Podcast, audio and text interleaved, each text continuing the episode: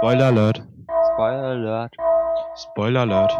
Die ganze Zeit Spoiler Alert. Der Titel gibt mir schon Grusel im Essen. Ganz ohne Spoiler geht's eh nicht. Da muss ich doch jetzt mal kurz abschweifen. Okay, dann schweif mal. Ich mach mal da den großen Bogen. Eine Literatursendung, in der Bücher besprochen werden, die ich gerne lese. Unsere Interpretation und Gedanken und was da so alles drin steckt. Ich würde dann gerne auf die Frage, worum geht's, zurückkommen. Das sag ich jetzt nicht. Ja, muss doch ein bisschen spoiler-free sein hier. Everything is a remix. Spoiler Alert. Hallo und herzlich willkommen zu Spoiler Alert, dem Literaturpodcast mit nicht ganz so großen nördlichen Erfahrungshintergrund und Abschweifungen. Ich bin nicht Stefan und mein Gesprächspartner ist auch nicht Daniel, sondern ich bin der Marcel und sitze mit Dennis hier. Die Sache ist die, dass wir äh, bei dem tollen Podwichtel mitgemacht haben, von Metagamer sind wir, und den Spoiler zugewiesen bekommen haben. Was ich persönlich sehr super fand, nebenbei auch nochmal so eine kleine Werbung fürs Podwichteln. Da haben sehr viele Podcasts mitgemacht, unter anderem auch Spoiler Alert, halt wir, Metagamer und Hoxilla. Das sind auch gerade Spoiler und Hoxilla zwei Podcasts, die ich seitdem kenne und auch wirklich ja, Fan von bin, muss ich gestehen. Also Podwichteln, super Sache, solltet ihr euch auf jeden Fall auch mal angucken, was noch mitgemacht hat. So. Und ähm, ich muss auch zugeben, dass ich eigentlich nicht so der Buchleser bin. Hab mir deswegen erstmal ein Buch rausgepasst, was zu uns als Metagamer, also zu Gamern, gut passt, und zwar Metro 2033, 2033 oder so. Buch von Dimitri Glukowski. Ich hoffe, ich spreche den Namen richtig Mhm. aus. Sollte aber so sein. Ähm, hat er im Jahre 2007 geschrieben und hat selber gesagt, dass das für ihn so ein ähm, Kindheitstraum war, mal selber überhaupt ein Fantasy-Buch zu schreiben. Und er sagte immer als Kind, dass er gerne wollte, dass seine Geschichten, also die, die Fantasy-Welt, diese Geschichten darin nie enden. Deswegen hat er dieses Universum von Metro 2030 freigegeben. Und mittlerweile gibt es in diesem Universum 24 Bücher von jeweils fast 24 Autoren. Und das ist ja schon eine ganze Menge. Also alle Achtung. Und dann habe ich gar nicht meinen Gesprächspartner zu Wort kommen lassen. Darf Dennis sich auch mal melden? Ja, also ich bin Dennis und äh, bin auch von Metagamer und ich wüsste jetzt nicht, was ich dazu sagen kann. Ja, ich wollte nur einmal, ich ist vorhin Ja, aufgefallen, dass ich ach dir so. noch gar nicht Hallo gesagt habe. Also Hallo. Hallo. Ja, wie das so ist, ich habe das Buch gelesen, mein Gesprächspartner jetzt nicht. Nur die Zusammenfassung. Nur die Zusammenfassung von Wikipedia. Auf Deutsch, die ist Aber- recht komprimiert. Trotzdem werde ich mal versuchen, eine relativ in Ordnung eine Zusammenfassung von dem Buch mal so zu geben, dass man also am Anfang auf die Frage, worum geht's, anspricht, und damit wir auch hinterher passend auf worum geht's wirklich zukommen können. Man merkt schon, wir sind nicht so die Podcast-Profis, aber ich hoffe, das ist alles in Ordnung so. Also, ähm, in dem Universum von Metro 2033, was immer noch komisch klingt gesprochen, ähm, war es so, dass es in 2013, also nächstes Jahr, ne, ihr wisst Bescheid, ähm, Atomkrieg gab und ähm, jetzt halt wahrscheinlich ein Weltkrieg, also sieht ja danach aus und jetzt die ganze Erde ähm, im atomaren Winter verseucht ist und ja kaputt ist, äh, ja. Ähm, an der Oberfläche leben jetzt nur noch sehr, sehr stark mutierte Wesen und die letzten Menschen, die sich noch so retten konnten, haben sich nämlich in die in halt die titelgegebene Metro gerettet und das Buch handelt halt davon, wie die Menschen dort unten leben. Äh, besonders von der Geschichte des Artyom, einen jungen Russen, weil es ist die Moskauer Metro, sollte man vielleicht dazu erwähnen, einen jungen Russen, 20 Jahre alt, der noch an der Oberfläche geboren wurde, aber von da aus nichts mehr weiß, er war dann noch ein Baby. Und ähm, seine Geschichte beginnt damit, dass er an der Station WDNH, ah, damit werde ich noch Spaß haben, diesen russischen Station. Auf jeden Fall an dieser Station lebt dieser junge Artyom und er hat als Kind den äh, Auslöser gegeben, indem er mit seinem Freund einmal ähm, zum Metro-Ausgang sozusagen gegangen ist, in den Botanischen Garten und hat dort eine Luke geöffnet, um den Himmel zu sehen, den die da unten ja bekanntlich nicht kennen, die Kinder, die noch nie wirklich an der Oberfläche waren. Und ähm, dann gab es irgendeinen Vorfall, ich glaube, es war einfach nur ein Brüllen eines Tieres oder Monsters oder wie man es auch nennen möchte, was an der Oberfläche lag, was die beiden in die Flucht geschlagen hat. Sie haben jeweils aber jedoch den Deckel, halt diesen, diese Öffnung offen gelassen. Ich glaube, es war ein Fenster oder irgendwie sowas. Auch nicht ganz so wichtig. Und ähm, das gab natürlich dazu die Folge, dass jetzt gewisse Wesen in die Metro eindringen konnten von der Oberfläche, die sogenannten Schwarzen. Und das ist sozusagen der Ausgangspunkt dieser Geschichte. Mhm. Ähm, und diese Schwarzen sind sehr, sehr besonders. Die sind an sich überhaupt nicht gewalttätig, was das Interessante an denen ist, sondern sie laufen wirklich einfach mit sehr weit geöffneten Augen. Die sollen, sehen sehr menschlich aus, also von der reinen Körperform, haben aber so eine, so eine, ja, es soll so eine sehr ledernde, aber irgendwie, ich glaube, glitschig aussehende Haut sein. Mhm. Also halt schön, schöne Monster, ne, so das. Mhm. Aber vom Gesicht her, vom ganzen Aufbau her wie Menschen. Auch das Gesicht ist nicht, sieht jetzt nicht aus wie von Menschen, aber sie haben halt zwei Augen und sehen jetzt nicht irgendwie so sehr nach Monster aus. Aber das Besondere an denen ist halt, dass sie nur ganz normal, ganz hoch erhoben auf die Menschen, die ähm, die Außenposten dieser Station bilden, zulaufen und überhaupt nicht angreifen, gar nichts machen. Die laufen einfach nur auf die Leute zu und lassen sich niederballern, bis sie sterben. So lange laufen sie. Wie sie aber gefährlich sind, ist nämlich über die Psyche. Die Leute, die sie begegnen, sie werden meistens total verrückt, bis sie dann von dieser Verrücktheit einfach sterben. Und das äh, macht die große Bedrohung dieser Viecher aus. Und ähm, dann kommt äh, ein Mann namens Hunter zu der WDNH, ein guter Freund von Atjoms Stiefvater, ähm, der sich dann um das Problem kümmern will, sagt er selber. Also Hunter, der Name sagt schon, es ist halt ähm, ja. ein Krieger, es ist irgendwie, man weiß am Anfang nicht so genau, was das für eine Person ist. Es ist noch sehr heim, er hat halt auch keinen vernünftigen Namen, sondern nennt sich wirklich Hunter. Ähm, aber durch ein Gespräch mit Atjom kriegt der Atjom dazu, sein Geheimnis zu verraten, dass er damals die Lücke geöffnet hat und hat Atjom dann ein eine Patrone am Halsband, so also eine Art Medaillon gegeben, worauf er dann sagte, dass wenn er in zwei Tagen nicht zurück ist, nach der Reise zu gucken, wo die Schwarzen herkommen, beziehungsweise die Schwarzen auszurotten, soll er zu Polis gehen, zu der sogenannten inoffiziellen Hauptstadt der Metro, die im Zentrum liegt, und dort davon berichten, was in der WDNH los ist. Ja, und natürlich kommt es auch genauso, ne, if I don't come back, or if I do mhm. not return, wie die Trope so heißt, ist es auch genauso, dass äh, nicht zurückkommt und Artyom sich dann beschließt, er muss auf den Weg machen. Ich glaube sogar, Artyom ähm, geht ein bisschen früher los. Also ich glaube, er hat irgendwie drei Tage gesagt und nach zwei Tagen geht Artyom schon. Was einfach nur nicht so wichtig ist, aber ich fand es interessant, dass er dann doch von Anfang an diese Schuldgefühle hatte und diesen Entschluss hatte, loszugehen und nicht wirklich bis zum letzten Moment gewartet hat. Ja, der direkte Plan, den Artyom hatte, ähm, weiterzukommen, war eine ein, ein Gütertransport zur nächsten Station. Natürlich ist die U-Bahn nicht mehr im Gang, wie man sich natürlich vorstellen kann, nachdem die ganze Oberwelt in Schutt und Asche liegt und die Menschen da unten leben in der Metro.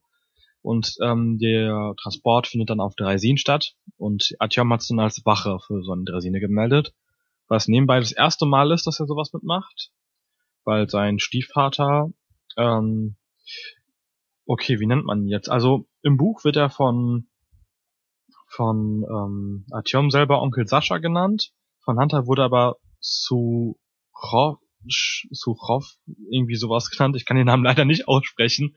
Also ähm, auf jeden Fall hat er halt immer dafür gesorgt, also wollte Artyom nie loslassen, wollte ihn nie, nie auf solche Transporte mitmachen. Das Höchste, was Artyom machen durfte, war, sich halt zum Aus äußersten ähm, Wehrposten der Station zu begeben und halt da mit Wache geschoben. Aber das war wirklich so das Äußerste, was er machen durfte war auch nicht begeistert, dass Artyom halt dann zur nächsten Station wollte mit dem Gütertransport.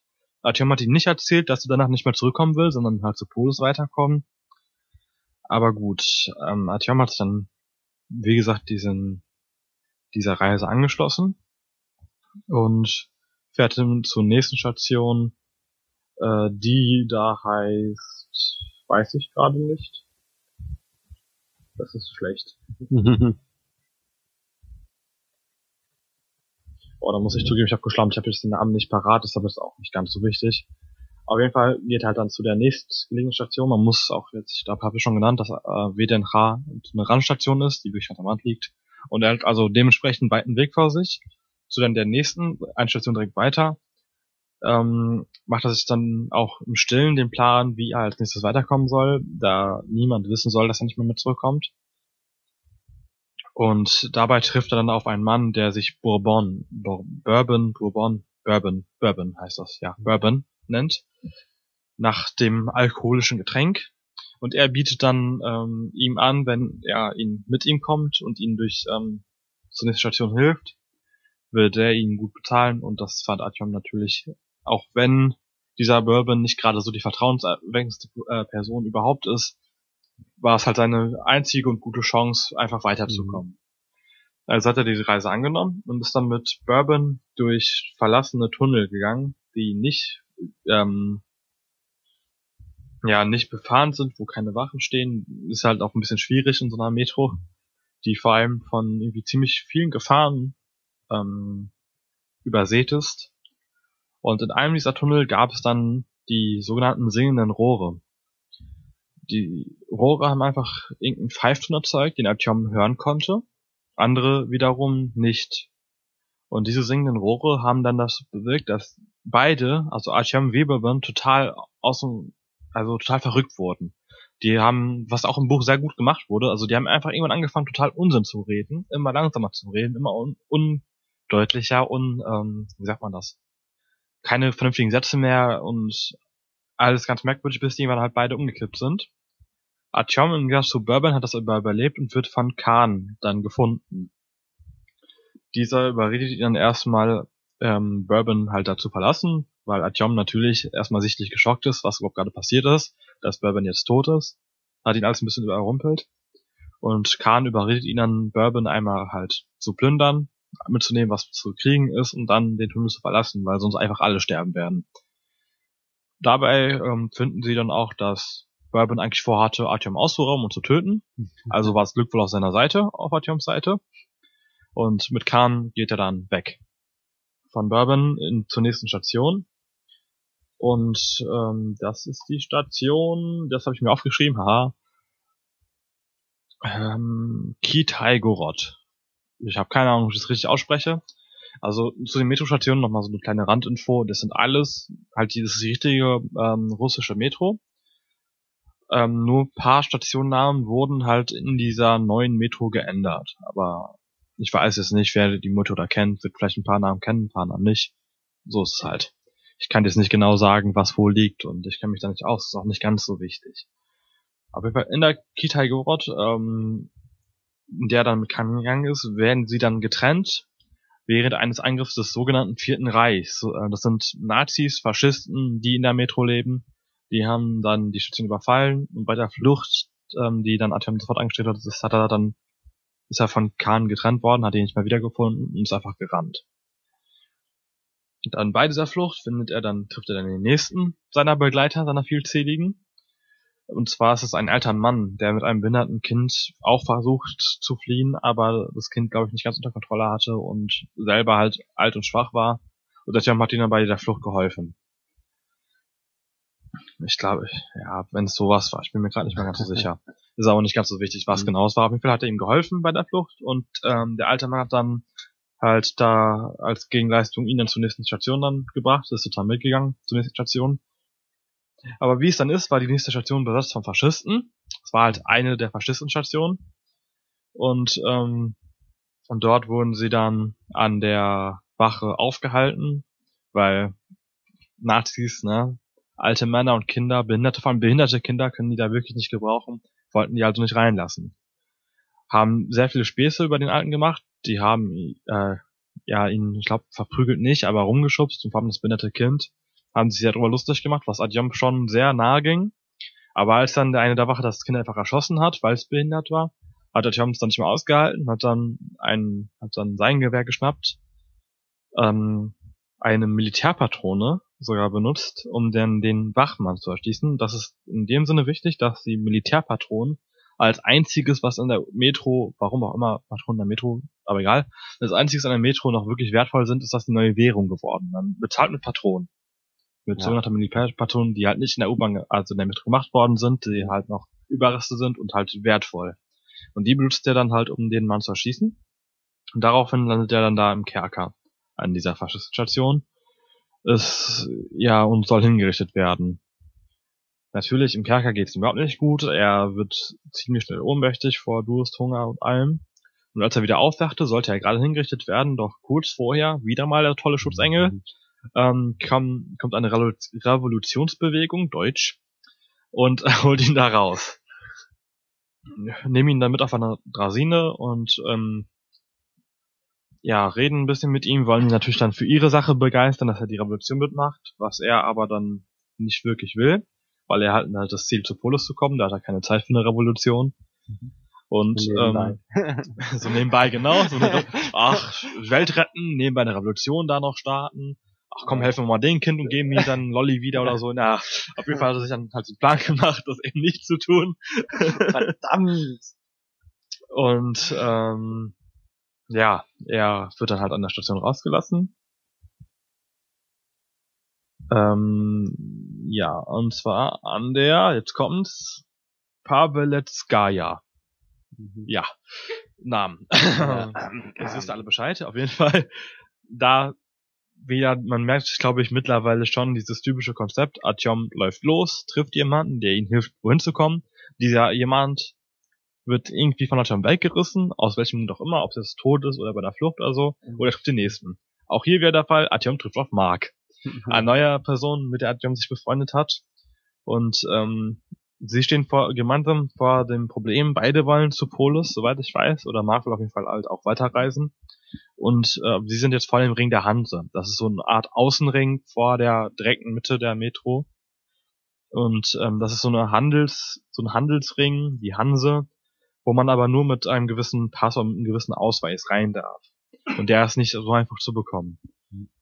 Sie sehen als einzige äh, Möglichkeit bei einem Rattenrennen mitzumachen, also wo, ja, ich weiß nicht, äh, womit das so gemacht wird, in echt. Halt, wo sie halt Ratten drillen und die dann halt auf so ein Rennband schicken und mal schauen, welche Ratte gewinnt, von wem. Mhm. Und so. damit werden halt drüber Wetten abgeschlossen und so weiter. So wie Hühnerkämpfe. Ich, ja, bestimmt. Ich weiß nicht. Ja, ich weiß nicht, was es dann echt gibt. Ja, gut. Ähm, auf jeden Fall machen die halt bei diesem Rattenrennen mit und wetten, glaube ich, gegen sogar einen der mächtigsten der Station irgendwie so. Ja, auch nicht ganz so wichtig. Das sind halt gerade nur so Erinnerungen. Ich werde hier ausgelacht. Ähm, Zuschauer dürfen nicht lachen. Nur klatschen. ja, wir haben hier gerade noch eine dritte Person im Raum sitzen, die sich geweigert hat mitzureden. Deswegen sitzt sie nur hier, um mich auszulachen. Auch ja. gut. So. Weiter am Text. Also, ähm, ja, er macht halt bei dem Rattenrennen mit, wettet darum die Erlaubnis, äh, um die Erlaubnis zur Hanse und sein Einsatz ist es, Scheiße zu schaufeln. so im wahrsten Sinne des Wortes stecken sie in der Scheiße. So. Auf jeden Fall. ich meine, da fand ich das auch mal interessant. So, da habe ich persönlich gar nicht drüber nachgedacht beim Lesen des Buches, aber natürlich, das ist ja auch so ein gewisses, so eine gewisse Sache im System, die muss ja auch irgendwo landen, ne? Ja. Gewisse Exkremente. ja, natürlich, wie es kommen muss, kommt es, die verlieren. Oh. Und dürfen dann ähm, in dem Tunnel, in, also in einem bestimmten Tunnel, der dafür abgesperrt wurde, und äh, Scheiße schaufeln. Ich glaube, das waren so kleine, so, ähm, wie heißen denn immer diese Minenwagen? Hm. Loren. Ich meine, ich bin mir gerade so, hasst mich, wenn ich gerade Scheiß, Scheiß erzähle. ja, äh, aber das ist auch nicht ganz so wichtig. Auf jeden Fall wurden diese Gewissexperimente halt da reingeschaufelt und die wurden dann weggeschickt, irgendwie weggefahren. Hm. Wohin auch immer. Ich glaube einfach nur irgendwie halt Hauptsache weg, irgendwelche entfernten Tunnel, wo keiner langläuft, da stört's keinen. So genau will ich auch gar nicht wissen. Ja, kaum passiert das noch. So. ja, vielleicht, vielleicht machen die ja doch aus der Dünger, das wäre ja irgendwie produktiv, aber gut. ähm, auf jeden Fall, Artyom und Mark haben dann halt ihren tollen Job. Mhm. Und Artyom hat aber keine Lust darauf, das komplett zu machen und beschließt dann relativ schnell zu fliehen. Es ist aber sehr gut bewacht, also sehe alle nur einen Weg. Während sie alle am Schaufeln waren, hat er sich mal mit in die Lore gesetzt. Äh, ja, wie immer. Und wurde mit weggefahren. und das war seine Flucht. so geht das auch. Das hat natürlich dazu geführt, dass er weg war, aber sehr angenehm gerochen hat, so dass alle Menschen direkt sich um ihn geschart haben. Nicht. Äh. Und er hat das Problem, dass einfach er in keine Station mehr rein konnte, so wie er war. Keiner wollte ihn mehr annehmen, keiner wollte mit ihm reden, gar nichts. Bis dann dann doch eine Seele sich dann zu ihm aufgemacht hat und ihn angesprochen hat. Und zwar ist das ähm, Bruder Timothy. Ich weiß nicht, ich denke mal, dass wird da Englisch ausgesprochen wird, weil Timothy klingt scheiße. Und eine russische Form davon kenne ich nicht. Und Bruder Timothy ähm, gehört zu den Zeugen Jehovas, die sich natürlich auch mit in die Metro gefunden haben. Wie immer. Aber Klopfen nicht mehr, aber sie, klopfen, sie klopfen nicht mit der Tür, sie, sie holen äh, Leute aus den Tunnels, die in den Tunnels sitzen, die nach Scheiße stinken. Ob das so die bessere Variante ist. Aber gut, man muss, man muss der Brother Timothy oder Bruder Timothy zugute halten, dass er Ah, da fällt mir gerade dazu auf. Äh, ja, ich unterbreche mich gerade selber. Ja, Brother Timothy, es kann gut sein, dass der auf Deutsch gar nicht so heißt, weil ich habe mir die englische Fassung durchgelesen. Also das Buch auf Deutsch, aber nochmal hinter eine Zusammenfassung, eine ausführliche, die Englisch war, um mich nochmal reinzufinden, das Buch, weil schon eine gewisse Weile her ist, dass ich das gelesen habe. Deswegen kann es gut sein, dass er wirklich nicht Bruder Timothy heißt, sondern irgendwie Tim oder was weiß ich. Ähm, aber egal, ihr werdet das ja schon merken, wie er dann auf Deutsch heißt, falls er auf Deutsch anders heißt. Auf jeden Fall dieser Brother Timothy, Zeuge Jehovas, hat ihn mitgenommen auf ihre Station, die glaube ich nur aus einem ähm, Wagen bestand, also aus einem, einem Metrowagen, der in einem Tunnel halt stecken geblieben ist, der festgeschickt war, der ihn dann als ähm, Unterschlupf dient. Ob es eine ganze Station war, war ich zu bezweifeln gerade, aber könnte auch sein. Ist auf jeden Fall nicht so wichtig. Dort wird er dann aufgenommen. Sie geben ihm ähm, neue Kleidung, helfen halt wieder ein bisschen besser auszusehen und besser zu riechen und wollen natürlich mit ihrem fundamentalistischen Geschwafel Genau. halt einlullen. aber Atjom überraschend nicht davon begeistert. Also für mich überraschend nicht, weil ich daran glaube oder so, sondern überraschend, weil er sehr viel erlebt, aber immer sehr willensstark ist, meiner Meinung nach, und alles sofort kritisiert. Also er, er durchschaut sehr viel, er lässt sich jetzt nicht einlullen von Leuten, lässt sich jetzt irgendwie, ich meine, nach so einer Situation, ihm muss ja sichtlich scheiße gehen und ähm, viele Menschen hätten dann gerade sowas wie eine so, so ein Glaube, auch wenn sie wissen, dass er Bescheid ist, der ihn einfach rettet, der ihm wieder Mut gibt, gerne angenommen. Er aber nicht. Hm. Fand ich persönlich interessant, deswegen ja. erwähne ich es gerade nochmal. Er hat es halt von Anfang an sehr, sehr schlecht gemacht. Die Leute haben ihn dadurch nicht ganz da gemacht und wie es war, er haut ab. Weil er da nicht bleiben wollte, weil sie ihn da nicht mehr haben wollten. Aber okay, sie wollten ihn dann doch schon ziemlich sehr da behalten, weil die natürlich jeden brauchen, den sie kriegen können. Mhm. Aber er flieht und geht weg. Und dann geht er zu Zerpukoskaya, um dann zur Puljanka zu gehen. Ich finde es immer noch sehr interessant, diesen Namen der Metros auszusprechen. ähm, ja, gut, hat Zeit verschwendet. Und da hört er zum ersten Mal, wie Leute über eine sogenannte Metro 2 sprechen, die eine, eine, eine mysteriöse U-Bahn, ähm, die an sich so ein System ist, ähm, aus wichtigen ähm, Gebäuden der Regierung und halt als Fluchtweg von diesen Gebäuden dienen soll und deswegen halt an sich immer ein Geheimnis war. Und das fand der sehr interessant. Die Metro 2 wird auch nochmal sehr interessant sein. Aber ähm, dann geht halt noch ein bisschen weiter und er kommt dann halt zur Polis an. Da wird er ganz gut das äh, angenommen, weil er halt mit Mel, äh, ja mit mit der mit der sorry, ich fange nochmal an. Da wird er gut angenommen, weil der mit der Message von Hunter, mit dem mit dem mit dem äh, Anhänger da ankommt, die er Melnick geben soll, hat er von Hunter vorher gesagt bekommen. Und das sagen die, ja, super, ist von Hunter, kennen wir, komm rein. Und gesagt, getan, er wird da ganz gut aufgenommen. Die Polis als erste Station, die, der es wirklich gut geht eine der wenigen, die nicht mit Notlicht betrieben worden sind, was ihm sehr auffällt. Also sie war hell im Gegensatz zu anderen Stationen.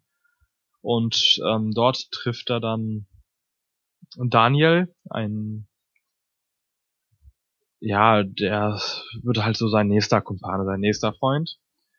Und der erzählt dann erstmal so ein bisschen, wie es auf der Polis abgeht. Der kennt das sich ein bisschen aus. Und in der Polis ist halt so die Besonderheit, dass sie sich dann gespaltet hat in zwei wichtige Arme, sozusagen einmal die Militärs und einmal die Denker, wenn man so möchte. Ich weiß gerade nicht genau, die hatten auch bestimmt irgendwelche bestimmten Namen, aber da bin ich mir gerade leider nicht sicher, muss ich zugeben. Ähm, Brahmins lese ich gerade. Jetzt kommt das große Denken. Ja, das kommt das große Denken. Ja. Ja, ich muss gerade zugeben, ab hier habe ich nicht mehr meine selbst zusammengeschriebene Zusammenfassung, sondern muss mich gerade ein bisschen durch äh, eine aus einer gewissen berühmten Internetseite durchforsten. Äh, Nicht perfekt vorbereitet. Ich bin schuld, ich geb's zu. So, auf Ja, jeden Fall, ähm, ja, so ist es dann halt und Melnik ähm, nimmt sich dann halt auch Atjams an. Atjam erzählt ihnen dann, wie es an der WNH läuft und ähm, dass die Schwarzen halt eine große Bedrohung darstellen. Melnik ist ähm, ziemlich früh auf der Seite von Artyom, ist ein guter, also freundet sich auch relativ gut mit ihm und er bringt es dann weiter an den ältesten Rat, die halt aus der Hälfte zu, von Militärs besteht, wo äh, Melnik drin ist und auf der anderen Hälfte von Denkern, die ähm, sich auch nochmal Artyom einladen. Ich bin mir gerade nicht mehr ganz sicher, ob ich es gerade zeitlich alles korrekt habe. Ähm, nee, habe ich nicht. Also andersrum. Ähm, auf jeden Fall, das, dann geht's halt der Ältestenrat geht los. Tut mir leid für meine schlechte Zusammenfassung gerade. Hm. Und ähm, Artyom sitzt dabei und bekommt einfach mit, wie sich alle da, dafür entscheiden, dass das wirklich eine große Bedrohung ist, dass da was getan werden muss. Aber Artyoms Hoffnung wird er zerschlagen, indem ihre Lösung ist, die Tunnel zur Station, der einzige zur Station zugängliche, weil WDNH hier eine Randstation ist, zu sprengen, dass der WDNH abgeschottet ist und somit die Bedrohung nicht weiter vorgehen kann. Artyom nicht gerade glücklich darüber, ist halt sehr bedrüppelt, geht wieder aus dem Ältestenrat raus, sucht Melnik auf, der halt auch sagen kann. Er weiß nicht, ob er so viel für ihn tun kann, er wollte aber noch versuchen, irgendwie eine Lösung zu finden. Und daraufhin wird dann Artyom auch von den von den ähm, Gelehrten nochmal aufgesucht. Wird das nicht, ist das nicht einer? Was? Den er aufsucht? Ich meine, es war einer. Was meinst du, einer? Ein, einer von dem Rat. Einer von den Gelehrten oder was Ja. meinst du? Ja, es kann auch einer von den Gelehrten sein, das habe ich jetzt gerade nicht so. Ähm, ja. Auf jeden Fall erzählen sie ihm, dass sie etwas haben. Also sie haben, ähm, da haben wir halt schon von Artyom gehört, auch in der Metro spricht sie das rum. Und Artyom hat ja, wie vorhin erwähnt, diese Fähigkeit, diese singenden Rohre zu hören. Und auch gewisse andere Sachen, die halt so ähm, mystischer Natur sind, die irgendwie übernatürlich abgestempelt werden, hat Artyom irgendwie so eine gewisse Resistenz zu. Und sie schreiben ihm halt deswegen irgendwelche besonderen Superkräfte zu und hoffen dann von ihm, dass er es schaffen kann, an die Oberfläche zu gehen und dort in der großen Bibliothek von, ähm, von, von Russland, von Moskau, ähm, ein bestimmtes Buch zu finden.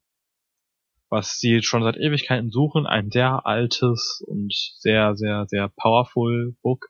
Äh, Starkes. Äh, ja, Mächtiges. Starkes, mächtiges, danke. Deutsch nix meine Sprache. ähm, Äh, äh, äh. Auf jeden Fall, Italiener. ja, auf jeden aber, Fall. aber gleichzeitig Engländer, ne? ich bin kein Engländer, aber das Problem ist, Amerikaner noch ich- schlimmer. ich, nein.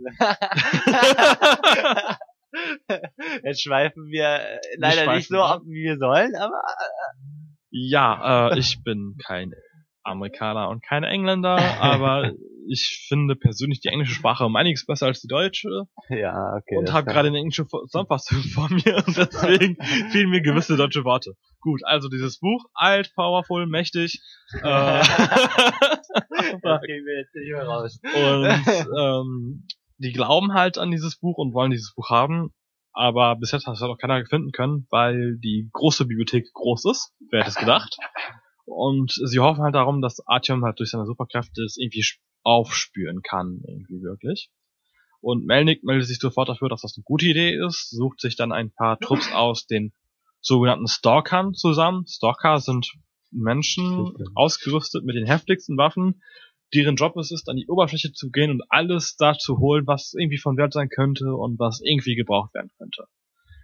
Warum die genau Stalker heißen, ist nicht erklärt, würde mich aber mal interessieren Ja. nebenbei, Mhm. weil Stalker ist eigentlich was komplett anderes meiner Meinung nach, aber gut, ähm, sind halt so, also in der Metro ist es ein bisschen so, das was heutzutage der Polizist oder der Feuerwehrmann ist, Kindheitstraum, ist da der der der Ritter in der weißen Rüstung der Stalker der halt an die Oberfläche geht, Abenteuer erlebt, Monster tötet und den Menschen das Leben bringt, indem er ihnen halt Sachen der Oberwelt holt, die sehr, sehr, sehr wichtig sind.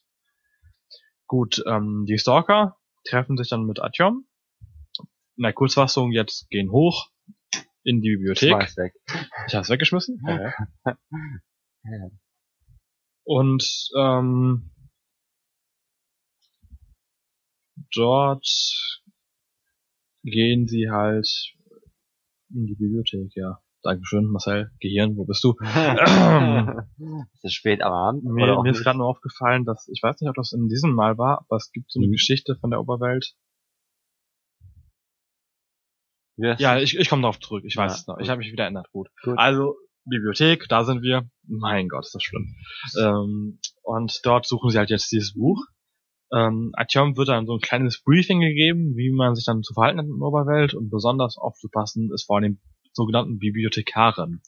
Das sind Mutanten, die sich da eingenistet haben, die ähm, super groß sind, super gefährlich sind, aber nicht aggressiv, nicht grundlegend aggressiv. Die Sache ist, dass diese Viecher, du darfst denen nicht den Rücken zukehren, dann bist du tot. Und du darfst nicht zu hastig dich bewegen, dann bist du tot. Und ähm, das sind schon sehr interessante Gegner. Auf jeden Fall, sie laufen durch die Bibliothek, suchen nach diesem besagten Buch, aber Tjom merkt gar nichts, er spürt nicht, überhaupt nichts. Und irgendwann kommt es dann dazu, dass sie ein paar Bibliothekare treffen. Melnick und sein Kollege, Stalker-Kollege, ähm, ihn aufhalten. Und denn der dritte im Bunde, der mit ihm losgegangen ist, ist dann Daniel. Äh, der, der vierte im Bunde eigentlich. Also die vier, die los sind, sind halt ein Stalker, Melnick, Daniel und Atjom. Falls ich mich wieder mal vertue, ist es nicht wichtig und dann hasst mich halt wieder nochmal. Hate, hate, hate. Ah, ja, schlimm sowas. Auf jeden Fall, ja, sie halten halt die Bibliothekare auf und Artyom und Daniel sind dann auf sich allein gestellt, laufen weg und versuchen halt alleine dieses Buch zu finden. Und dann kommt die eine Stelle an diesem Buch, wo ich wirklich so, also Facepalm-Moment, so der eine, wo Artyom zum ersten Mal der dümmste Mensch der Welt ist. Und zwar sagt dann Daniel zu ihm, nebenbei, sie sind an der Oberfläche bis auf die Zähne ausgerüstet, Gasmaske, alles auch, damit sie gerade noch so überlegen können und alles ist total spannend. Die Bibliothekare sind direkt bei ihnen, sie wissen's. Daniel, oh, mein Schuh ist auf, ich mach mal meinen Schuh zu. Artyom, okay, mach deinen Schuh zu, ich gehe schon mal weiter. Hm. Das war die Stelle, wo ich mir dachte, warum? Aber gut, so Ja. ist es. Daniel versucht seinen Schuh zu machen, Artyom geht etwas weiter. Du weiter nach dem Buch, als er zurückkommt, Artyom sitzt da, bewegt, ah, Artyom, nein, Daniel sitzt da, bewegt sich nicht mehr, ist tot. Ja, wie immer. Wie es halt sein musste. Und ich glaube, da ist auch dann die Begegnung von Artyom mit einem Bibliothekar, wo der Bibliothekar sehr nahe kommt und Artyom dann bei dem bleibt, was ihm gesagt wurde, keine aus in Bewegung, nicht den Rücken zu drehen. Sehr spannend, aber gut. Er überlebt es natürlich, schafft es, Bibliothekar haut ab. Und Artyom findet dann bei Daniel ein gewisses Manuskript, ähm, was ihm dann die Lösung auf sein Problem geben sollte, was ihm versprochen wurde. Dass, falls er dieses Buch findet, haben die ja die äh, Ältesten da gesagt, darf er also gehen, also kriegt halt die Lösung, wie er seine Station retten kann. Und diese war dann in diesem Manuskript, das Daniel ihm gehen sollte, falls sie das Buch finden. Buch nicht gefunden, er hat das Manuskript trotzdem. Mhm. So kurz gesagt. Ja. Ähm, ja, nachdem sie dann aus der Bibliothek wieder rausgegangen sind, das Buch nicht gefunden haben, erzählt Artyom Melnik davon auch. Und sie schauen nach, was diese Lösung ist. Und zwar ist es eine Raketenstation im Untergrund, die noch existieren sollte. Ähm, womit sie halt ähm, Raketen abfeuern könnten auf dem Botanischen Garten und damit dann die Schwarzen endgültig vernichten. Und dadurch müssen die dann ähm, durch einen also D6-Tunnel gehen, was irgendwie dann auch ähm, Artyom vermutet ein Teil der Metro 2 sein soll. Also da wird das noch ein bisschen aufgegriffen. Aber auch alles für den reinen Inhalt jetzt nicht so wichtig. Auf jeden Fall gehen sie halt zu, zu dieser Station, machen die Raketen scharf, aber um zu wissen, wo die hin müssen, müssen die nochmal in die Oberfläche. Und auf ähm, ein Turm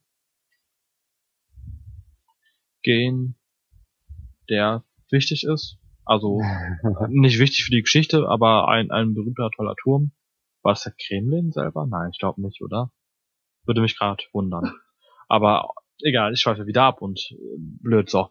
Ähm, Raketen werden halt scharf gemacht und sie gehen halt wieder an die Oberfläche zu diesem besagten Turm und zünden die Raketen. Jetzt so Kurzform ein bisschen, natürlich wird alles spannender und epischer erzählt. Mhm. Muss man jetzt, glaube ich, nicht nochmal besonders erwähnen. Tue ich trotzdem. Ha, ha, ha, ha, ha. Ich habe die Macht, ihr müsst nur zuhören. äh, dum, dum, dum. Müssen nicht. nicht. aber wenn. Bitte. Gut, äh, wieder ein wenig meinen Monolog unterbrochen, damit ihr noch zuhört, hoffentlich. Ähm, äh, Gut, also, die, Ra ja, die Raketen gehen los. Äh, und Artyom, der vorher, das muss ich wieder mal ein bisschen zurückgreifen, ich Idiot hab wieder falsch ange, also falsch angesetzt. Artyom wurde halt von Albträumen geplagt, in denen er in diesem Tunnel ist, vor seiner vor der WDNH. Und er ist nicht vor dem Tunnel, er ist in der WDNH am Anfang, mein Fehler. Und sieht, wie alle, also sehr viele Tote da sind. Auch sein damaliger bester Freund, mit dem er dann des Tages war, lag, war tot, soweit ich weiß alles voll Einschusslöchern und da schien wirklich die Sau, also die, die Post abzugehen, nicht die Sau, ja, Sau geht auch ab.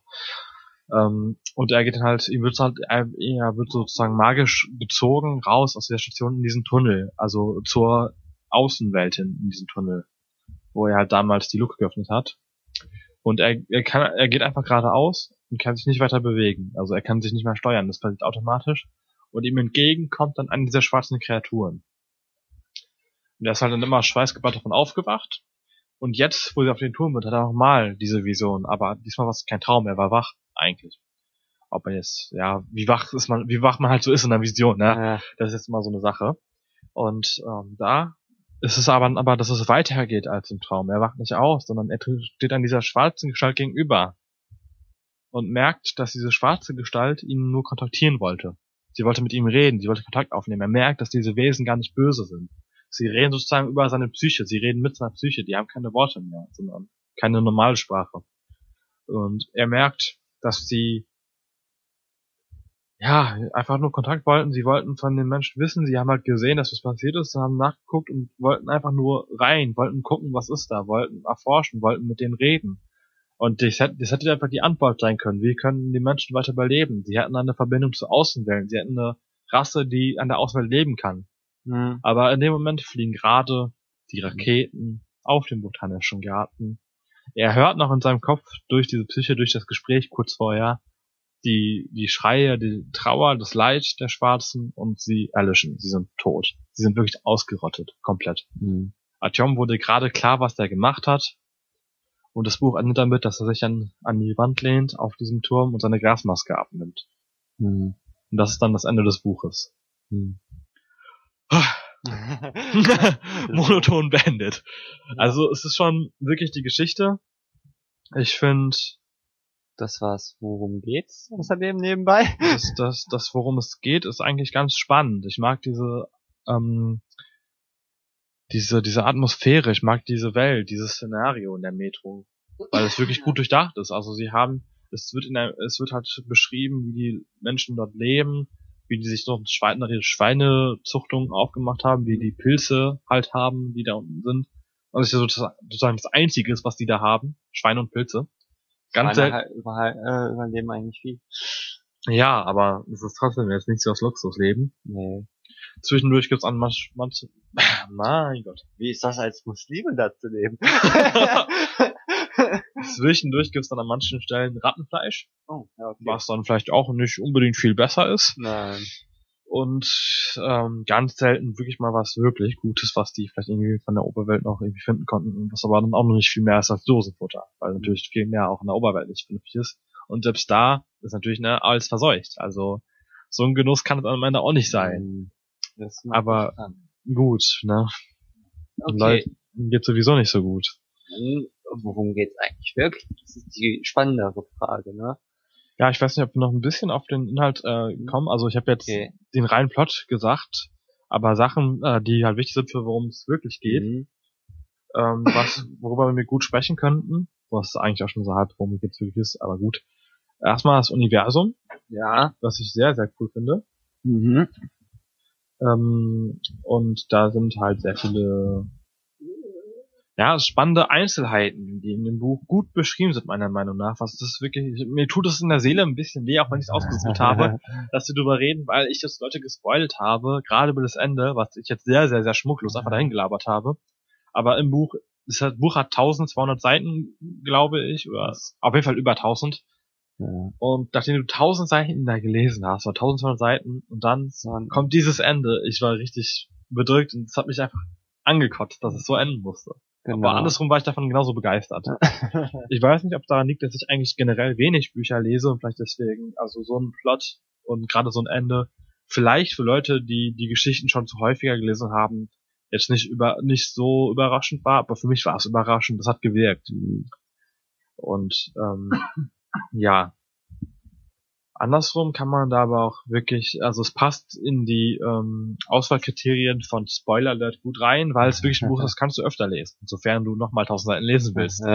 Aber Wieso, wenn man einmal drin ist? es ist wirklich super. Also ich kann es, es sind halt sehr viele, gerade mit diesen tausend Seiten hat es so viele Kleinigkeiten, die hat man nach dem ersten Mal schon wieder vergessen. So Kleinigkeiten aus dem Anfang, aus der Mitte, die weißt du irgendwann nicht mehr. Das stimmt. Und der Plot, der so einfach aufgebaut ist, Artyom trifft wen, redet ein bisschen mit dem, lernt seine Weltanschauung kennen, lernt seine Geschichte kennen, lernt sein, sein Menschenbild kennen, worum es meistens geht in der Geschichte, also finde ich persönlich, und wird dann von dieser Person getrennt. Ja. Und dann geht es immer so weiter, er trifft dann die nächste Person. Und es Mhm. werden ja auch ähm, unter anderem Zeugen Jehovas sind ja mit dabei. Es gibt die sogenannte rote Linie, also ein reines. Kommunistenvolk, mit denen Ach Atjam zu tun hat, wo er auch noch selber ein bisschen mehr dazu gehört als Russe, ist das natürlich jetzt Ja. nicht, nichts äh, Ungewöhnliches.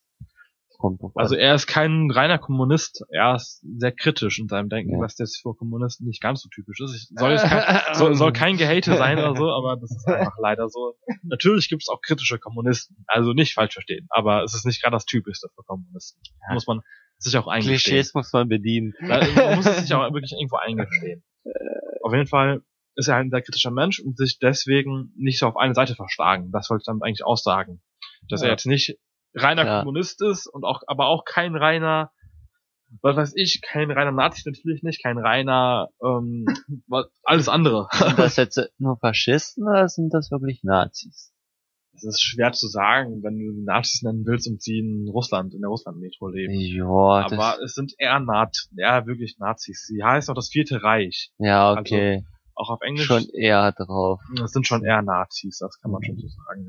Weil, Nur Weil- Na- Nazis sind ja auch Faschisten. Also. sagen wir mal so, es gibt auch, war auch in Spanien und Italien waren ja auch Faschisten. ja, das ist, stimmt schon. Stimmt Das schon, ist so, ja. deswegen wollte ich nachfragen, weil es kann ja, ja, hast du recht, ja. Aber es sind Nazis. ah, okay. Ähm, Hätte ich auch Ja. Selber drauf gucken wieso nein? Ist doch gut. Ist ein gutes Ja. Nachweis. Ja. Auf jeden Fall, es gibt halt wirklich alles. Es gibt halt diese Nazis, es gibt die Revolution, hm? der, Revolution Ähm. nebenbei. der, der Guerra, Trust in, Ja. auf jeden Fall, also die haben auch wirklich die Flagge von dieser Person, dessen Namen Ja. ich nie aussprechen kann. Ähm, also das ist wirklich schon sehr interessant. Dann Zeugen Jehovas, Satanisten. Ja. Ähm, eine, ein, ein, eine Station, die ich vergessen habe, die ich mal nachschieben kann, die auch sehr interessant ist, vor allem für die Gespräche, worum geht's. Ich werde gerade darauf hingewiesen, dass ich gerade sehr leise werde, weil ich so im Allgemeinen. vom Mikro weit weg bin. viel, ich schwanke sehr, ja, tut mir leid. Ich, ich, ich schwanke sehr viel. Ja, es, ähm, da sogenannte Stamm des großen Wurms. Und das ist eine Metrostation, Ja. die abgeschnitten ist von dem Rest durch äh, eingeschüttete Tunnel. Mhm. Und das sind Kannibalen. Oh. Und Essen also die wirklich, also essen die jetzt die, also töten sie extra, um zu, zu essen, oder ist das eher so, wenn jemand schon tot ist, dann esse ich ihn? ich bin mir gerade nicht sicher, ich glaube, sie töten extra. Ja. Aber es ist, sehr, es ist ein sehr interessantes Volk. Also, ich, also es würde den Rahmen ziemlich sprengen, wenn wir jetzt nochmal auf jedes der einzelnen Sachen eingehen würden, auch Ja. wenn es sich bei den Stamm des großen Wurms lohnen würde. Aber von der Geschichte her, Achom trifft halt ähm, in dieser Station, Mhm. kommt halt an und ähm, trifft eine Familie, mit der er sich befreundet und der Junge ist einfach irgendwann weg. Er ist verschwunden. Mhm. Und Achom wurde von dem Jungen mal gesagt, dass es so einen gewissen Tunnel, also in diesem eingeschützten Tunnel gibt es so ein gewisses Loch, so ein Rohr. was etwas größer ist, woraus er immer Gesänge hört und Trommeln und Leute rufen und leben anscheinend die irgendwie. Ja. Und die Gesänge haben ihn halt sehr gelockt und Artyom hat er dann mal mitgenommen und Artyom hat es auch gehört. Aber Artyom sollte niemanden davon verraten. Und natürlich dachte Artyom sofort, der ist da. Der muss da sein. Das hat er mir erzählt und wo soll er sonst ja. sein? Ist dann halt auch dahin gegangen. Und dann gab's halt so ein bisschen hin und her und dann war die Gesänge gerade nicht da und der Vater ist total durchgedreht, dann hat, hat dem Vater erzählt, bla bla. Irgendwann entdecken sie es halt, werden aber von den Leuten von diesen Kannibalen da gefangen genommen. Mhm. Und die Kannibalen können kaum reden, die sind total wirklich, es ist halt ein Stamm des großen Wurms. Ich meine, das, der Name klingt schon ja. so, so zurückgebildet. So, ich weiß nicht, mhm. wie ich das am besten beschreiben soll, ohne es jetzt ja. ganz so negativ zu machen, was ich gerade schon getan habe. Mhm. Auf jeden Fall, die verstehen die kaum, wollen die essen, die entführen die Kinder, weil die selber irgendwie keinen Nachwuchs kriegen können. Mhm. Entführen die Kinder, um die Stamm halt irgendwie Wetter zu äh, erhalten. Und der Anführer ist der einzige normal denkende Mensch sozusagen da, der weiterentwickelt ist. Und er hat einen Hass auf Maschinen entwickelt in seiner Lebzeit. Hat auch bestimmt einen Grund, den ich gerade aber leider jetzt nicht mehr so auswendig weiß. Das kann man sich schon mal Und hat sich deswegen dieses eine Volk da ausgesucht, was er ja auch durch Zufall getroffen hat, hat sich dann als deren großen Führer sozusagen dahingestellt, als deren Prophet, als deren König. Mhm. Und ähm, und meinte auch, ja, hm, warum nicht, ne? Sollen sie die mal essen. und dann kommen halt also typische Story-Sachen, sie kommen dann doch wieder raus. Und das ist halt auch nochmal ein sehr interessantes Volk gewesen. Ja. Auf jeden Fall halt, das nochmal, ähm, wenn ich jetzt fragen würde, warum erzählst du das, wenn es jetzt sowieso nur so abkürzt? das ist jetzt einfach mal, um zu zeigen, was es da für verschiedene Menschen gibt. Dass es da selbst die gibt. Selbst so, so hinterweltliche ja. Leute. Und Artyom trifft alle, redet mit allen, hat mit denen zu tun lernt deren Weltanschauung kennen und Je nachdem zwangsweise oder nicht zwangsweise. Ja, natürlich. Und und ähm, überdenkt diese Denkweisen immer. Es hat so eine gewisse Gesellschaftskritik in allen Bereichen, also in jeder Gesellschaft, nicht nur auf eine spezialisiert, indem er halt so so im Ablauf eine nach der anderen kennenlernt und dann sich seine Gedanken darüber macht, wie die die Welt sehen und ob es in Ordnung ist, wie die es sehen für ja. ihn selber das finde ich macht es auch nochmal zum Buch, warum man es öfter lesen kann, um dieses, um dieses Denken sich anzuschauen und drüber zu reden. Mhm. Womit wir auch schon bei der Frage werden, worum geht's wirklich, ja. wenn man es so nimmt. Überleitung. Überleitungsprofi. Badass. Mhm. Ja, worum geht's wirklich? Die Frage. Man hat ja hier viel zu reden. Vor allem, wenn man nicht das Buch kennt. Da hat man sehr viel zu reden. ja. Hast du Fragen? Ähm, ja, muss ich mich erstmal ordnen, äh, ja. wie alles äh, angefangen hat. Also sollen wir mal die Küche sozusagen von Anfang bis Ende so ein bisschen in Gedanken durchgehen und ja. dazu dann die Fragen genau. aufstellen. Also am Anfang könnte man am besten ja wirklich über dieses Szenario reden, über dieses Universum. Ja, genau. Wieso? Man, wieso, wieso will man erstmal alles zerstört haben, damit, damit man eine schöne Story hat? Das ist, ja, es ist, es ist natürlich, kann man, kann man, sagen wir mal so, dieses Gedanke von wegen, wir werden uns ausrotten.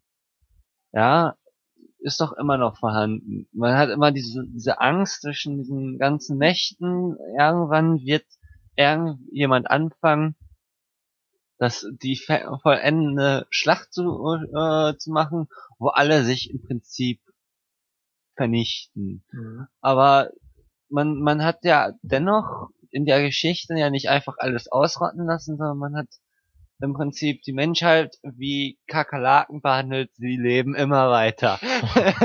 das ist sehr oft so, muss man dazu sagen. Also die Menschheit, also die meisten Geschichten, die von der Ausrottung der Menschheit reden, reden auch irgendwo ein bisschen klarerweise, sonst wäre die Geschichten ja so gar nicht existieren können, wenn wir einfach nur sagen, die Menschen sind tot, Punkt. Sondern sie reden halt davon, wie die Menschen gerade noch in ihrer letzten Ressource sind, sozusagen. Die, ja. die letzten Menschen, die gerade noch so überlebt haben und immer auch da sind. Ja. Und ähm, ja, also da habe ich mir die Trope auch mal angeguckt, so, die ja dazu passt. Ich weiß, die arbeitet mit den Tropes ein bisschen anders als Spoiler Alert nochmal dazu gesagt, aber ähm, ja, ich habe mir diese Tropes von Spoiler Total abgeguckt, hab die da gesehen, wie die die benutzen, fand die cool und hab dann mal ein paar rausgesucht, die halt dazu passen. Und das ist mir gerade das eine halt wieder aufgefallen, das sich nannte And Man Grew Proud. Also, dass die Menschheit wirklich am Abgrund steht.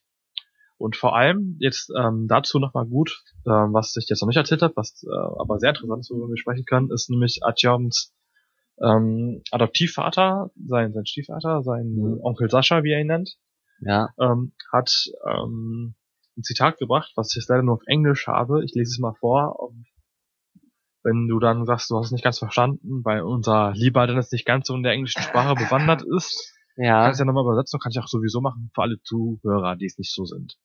Also Zitat. How long will you last on mushrooms, multivitamins and pork? Surrender, Homo sapiens. You are no longer the king of nature. You've been dethroned. No, you don't have to die instantly. Nobody will insist on that. Crawl a little more in agony, choking on your own excrement. But know this, Homo sapiens, you are obsolete. Also, Mhm. Zusammenfassung auf Deutsch, ähm, ähm, Übersetzung. Wie lange willst du es dann bitte noch aushalten auf Pilzen, Multivitamin und Schweinefleisch? Gib auf, Mensch, Homo sapiens. Du bist nicht lang, nicht mehr länger der König der Natur. Du wurdest vom Thron geworfen. Aber nein, du brauchst nicht sofort sterben. Sterben. Ja. ja. Du brauchst nicht sofort sterben. Äh, Keiner äh, insist on that, will das. Keiner, ähm, Hat den keinen Grund. na, das ist falsch. Insist ist so ein bisschen. Keiner besteht darauf. Ha. Ja. Keiner besteht darauf, dass du sofort stirbst. Krieg nur ein bisschen mehr ähm, Agony, kenne ich auch das Wort, aber die Bedeutung auf Deutsch, ich hasse deutsche Wörter suchen. Agony. Ähm, ja, in, in, in, in, Schuldgefühl ist falsch, aber soll das ungefähr sein. Also, also, ja, ihr wisst, was ich meine. ähm, choking on your own excrement, auch ganz lustig, erstickt, also erstickend an euren eigenen Exkrementen. ja. Ob Metapher oder nicht, sei jetzt dahingestellt. Ja. Aber, aber wisse, Homo sapiens, du bist nicht mehr. Du bist verendet. ja. Und das ist nämlich sehr interessant, weil es genau ja dieses ist und das kommt als Ja. Zitat so in dem Buch wirklich vor. Also er hält diese kleinen Rede, was ähm, sehr imposant ist. Darauf kommen tut er, weil sie über die Schwarzen reden und er nennt die Schwarzen als ähm, die neuen, die neue Menschenrasse. Hm. Die Homo Novus, was weiß ich, kann Latein. und das fand ich halt auch, da, da die fängt Menschen. das fängt halt direkt so an mit dieser, nee, das ist ja schon direkt eine Prämisse, ein, ein philosophischer Gedanke, der direkt am Anfang reingeworfen wird, weil das passiert auf den ersten Seiten, in dem allerersten Gespräch mit Hunter, dass er sofort sagt, die Menschheit ist einfach am Ende akzeptiert und die, die vor uns stehen, die uns gerade ausrotten, das sind die neuen Menschen. Und das fand ich sehr, sehr interessant, weil ähm, mit dem Bereich werden diese Schwarzen von dem, von der Position, von der, von dem. Status eines Monsters Ja. hervorgehoben und werden Ja. hochgeschmissen sozusagen Ja. an die Spitze. Also äh, im Prinzip kann man sagen, dass man, äh, worum es geht, wirklich geht, ist halt diese, dieser Gedanke, dass der Evolutionsgedanke bei uns eben irgendwie alle denken, wir sind die Letzten, wir haben, wir sind die letzten äh, im Prinzip Entwicklungsstufe, obwohl wir alle wissen, alle im Prinzip es akzeptieren, außer die Amerikaner. oh, oh, hey, hey, oh, oh. wer, wer, wer, wer die, äh, den Urknall äh, sagt, das, äh, das kann nicht so gewesen sein und die Wel Welt wurde in sieben Tagen äh, entstanden, ist bei mir schon sehr unten. Das kann man ja jetzt nicht sagen. Aber stimmt, die haben ja wirklich verboten, Ja, diese Sache im Unterricht zu besprechen. krank. Auf jeden Fall, das ist ja, wo war ich? Jetzt bin ich stecken geblieben. ähm, Du hast darüber geredet, dass ähm, Menschen so, in der denken- Evolution sich immer noch am höchsten stellen. Genau. Also als, letzt, als letztes, nicht als höchstes. als letztes, als, als letzte Stufe. Und obwohl wir sagen, es wird immer sich alles verändern. Die Welt wird sich verändern. Wir werden uns vielleicht noch verändern, wer weiß. Äh, denken wir, wir sind, wir sind die Krönung der Schöpfung, was eigentlich in dem gesamten System, wenn man sich das anschaut, im Prinzip irrelevant ist. Wir sind nicht systemrelevant, wir sind einfach stumpf nur da. Und äh, ja, es ist persönlich. Ja, äh, war, war es sogar Matrix, wo Menschen ähm, ja, ersetzt wo, wo gesagt wurde, Menschen sind keine Säugetiere oder dergleichen, Menschen sind Parasiten. Sie nisten sich irgendwo ein, Gras ist aber komplett leer, anstatt was Neues zu schaffen, für, also anstatt das Leben weiter zu erhalten. Mhm. Und wenn es erstmal weg ist, dann suchen sie Neues im Platz zum Leben, wie halt Viren oder Parasiten. Ja, das ist, das ist schon irgendwie auch wiederum kann man vielleicht auch dieses äh, Denken eben noch weiter spinnen, im Prinzip sagen, wir sind verschwenderisch. Und äh, wenn wir dann am Schluss sind, wirklich am Ab Abgrund, wie, äh, wie dieser Taub auch sagt, werden, sind wir dennoch so kämpferisch, so, so, so gegen uns selbst sogar gerichtet. Das ist ja nicht nur diese ganzen, also wenn, wenn ich denken müsste, so, alle in meiner Umgebung sind noch die letzten Menschen, ja. Ich sehe alle, äh, als würde ich alle ja ge- gleichgesinnt sei, äh, sagen, dass die alle gleich gleich äh, gestellt sind und dass wir gemeinsam irgendwie noch schaffen müssen, das alles zu drehen. Mhm. Aber dass man noch immer in diesen äh, bei dieser Geschichte eben diese einzelnen Volksgruppen äh, im Prinzip darstellt, finde ich sehr sehr so nach dem Motto wir halten die Kanone gegen uns. Es ist nicht nur Aber das, genau, das ist ja das Problem, weil wie du du kommst ja gerade in deinem eigenen Gespräch, also nein, Gespräch, ich hält in, deinem, Monolog. in deiner in deiner Rede, ja Monolog wäre jetzt, äh, also ja, auf jeden Fall kommst du selber ja schon dazu, dass du automatisch diese Evolutionsgeschichte, dass dass wir halt nicht die letzten äh, der Evolution sind, Ja. automatisch mit der Kritik an der Menschheit an sich verbindest. Und genau das macht das Buch ja auch. Und das finde ich interessant. Weil soweit ich, also ich kenne kaum eine andere Geschichte, egal auf welchem Medium jetzt, die auch wirklich den Untergang der Menschheit mit einer neu, mit der Evolution verbindet, also mit einer neuen Kette Ja. der Evolution. Meistens ist es so, ja, was weiß ich, die Riesenwelle kommt 2012 und alles wird einfach direkt überschwemmt und es ist so, sofort sind alle gleichzeitig tot, wenn es irgendwo am Ende der Menschheit geht, Ja. und es steht bevor, dass sofort auf einmal alle auf einmal sterben Ja. und dann nicht nur die Menschen, sondern alles drumherum auch. Ja. Also genau. sobald die Menschen nicht mehr existieren, existiert nichts mehr. ja. Davon gehen die meisten aus. Und das Buch hat für mich zumindest neu halt gemacht, dass, dass sie sagen, ey, die Menschen sind am Ausrotten, aber der Welt geht es immer noch, ja, in gewisser Weise gut. Also, ist, die anderen haben sich mutiert, die an der Oberfläche waren. Die leben weiter. Die sind zwar Mutanten, so gesehen, aber sie leben, sie sind Wir neue nichts Formen. wir sind auch nichts anderes mit, als Mutanten, Ja, wenn man genau. die Evolutionstheorie Genau, das, das, das nimmt das ja auf. Also er, er benutzt ja dieses Szenario, um halt verschiedene Menschenbilder mit, mit der Ende halt äh, zu konfrontieren und zu gucken, wie gehen die damit um. Und lustigerweise ist gerade die, die Gruppe der Zeugen Jehovas nimmt. davon sehr betroffen. Weil die Zeugen Jehovas sagen ja aus, ihr müsst uns beitreten und ihr müsst ja sehr, sehr gläubig sein, weil alle Ungläubigen sterben werden beim Ende der Welt und alle Gläubigen werden gerettet von Gott. Ja. Damit die Welt neu erschaffen werden kann, nach Gottes Ermessen. ja, Das ist ja deren Glauben, so kurz gesagt. Und die fühlen sich ja gerade sehr bestätigt ja, klar. in ihrem Glauben, weil die Welt auf einmal untergeht. Und dann sagen die auch zu Atjom, wenn du bei uns bleibst, dann musst du auch keine Angst haben, du musst, musst ganz normal weiterleben, dir wird ja nichts passieren, Gott beschützt uns ja, weil wir ja gläubig sind. Ja. Genau sowas wird ja dann direkt halt mit dem Ende ja verbunden. Und das ist ja interessant, weil du sonst sowas, also ohne so ein Szenario, weil du hast ja anfangs gefragt, warum man so ein Szenario macht, um eine gute Geschichte zu erzählen. Ja, Sowas kann nur in so einem Szenario halt gemacht werden. ja. Ja. Und das ist schon ganz, also das ist halt sozusagen der Hauptkern des Worum geht's wirklich.